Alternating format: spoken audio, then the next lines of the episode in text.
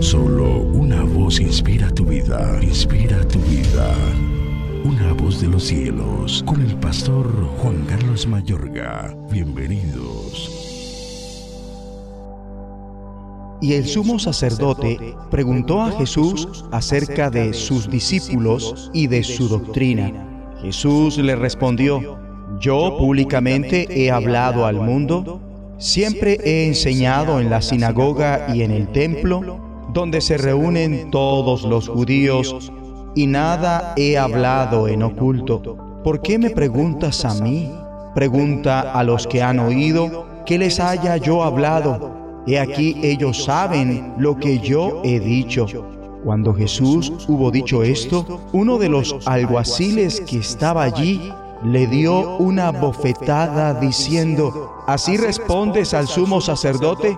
Jesús le respondió, si he hablado mal, testifica en qué está el mal, y si bien, ¿por qué me golpeas? Anás entonces le envió atado a Caifás, el sumo sacerdote.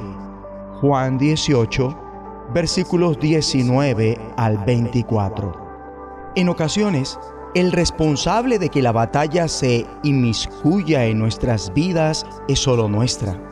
Ahora bien, no siempre es obligatoriamente el caso. Las agresiones hacia Jesús de Nazaret no sucedieron como producto de su propio pecado o fracaso, antes fueron el producto de la maldad que lo rodeaba, pero Dios las usó para bien.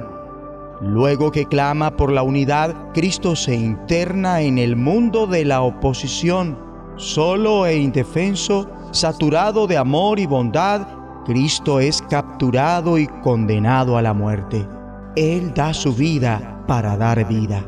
Pero hablemos de aquel instante horrible en la vida de Cristo, cuando su amigo y discípulo Judas, con quien había compartido tres años estaba yendo a la cabeza de un pelotón de soldados y algunos guardias de los jefes de los sacerdotes y de los fariseos para apresar a Cristo.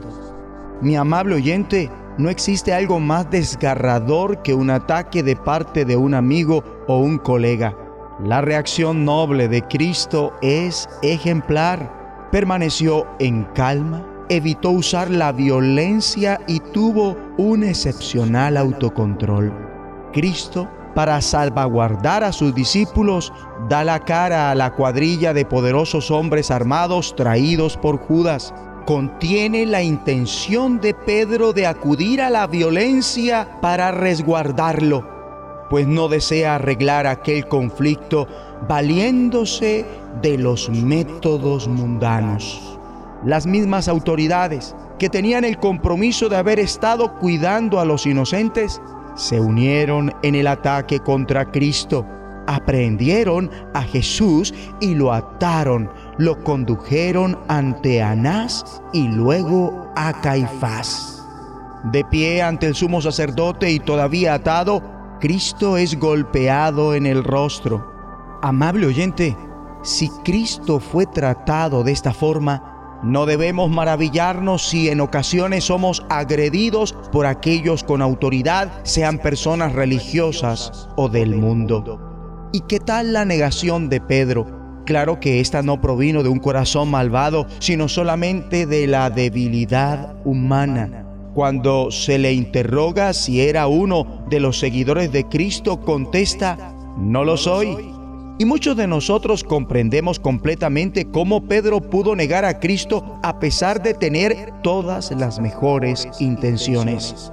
En ocasiones se ha dicho o hecho cosas que en retrospectiva eran pura cobardía.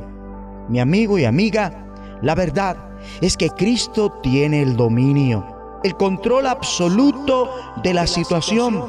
Él sabía todo lo que le iba a suceder procedió para cumplir su propia oración hecha con anterioridad.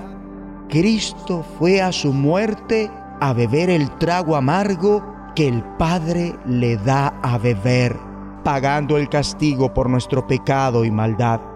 Jesús de Nazaret canceló el castigo por nosotros. Era preferible que muriera un solo hombre por el pueblo. La muerte de Cristo es en lugar de Pedro y de cada uno de nosotros. Da la cara al ataque de la muerte y el juicio para que tú no tengas que hacerlo. Cristo se deja atar para que pueda ser desatado y liberado. Ora conmigo. Padre Celestial, dame el ímpetu y sabiduría para saber cómo reaccionar con dignidad y gracia cuando me encuentre bajo ataque. Ayúdame a creer en que en todo trabajas para el bien de los que te aman y son llamados según tu propósito. En el nombre de Jesucristo. Amén. Una voz de los cielos, escúchanos, será de bendición para tu vida. Bendición para tu vida.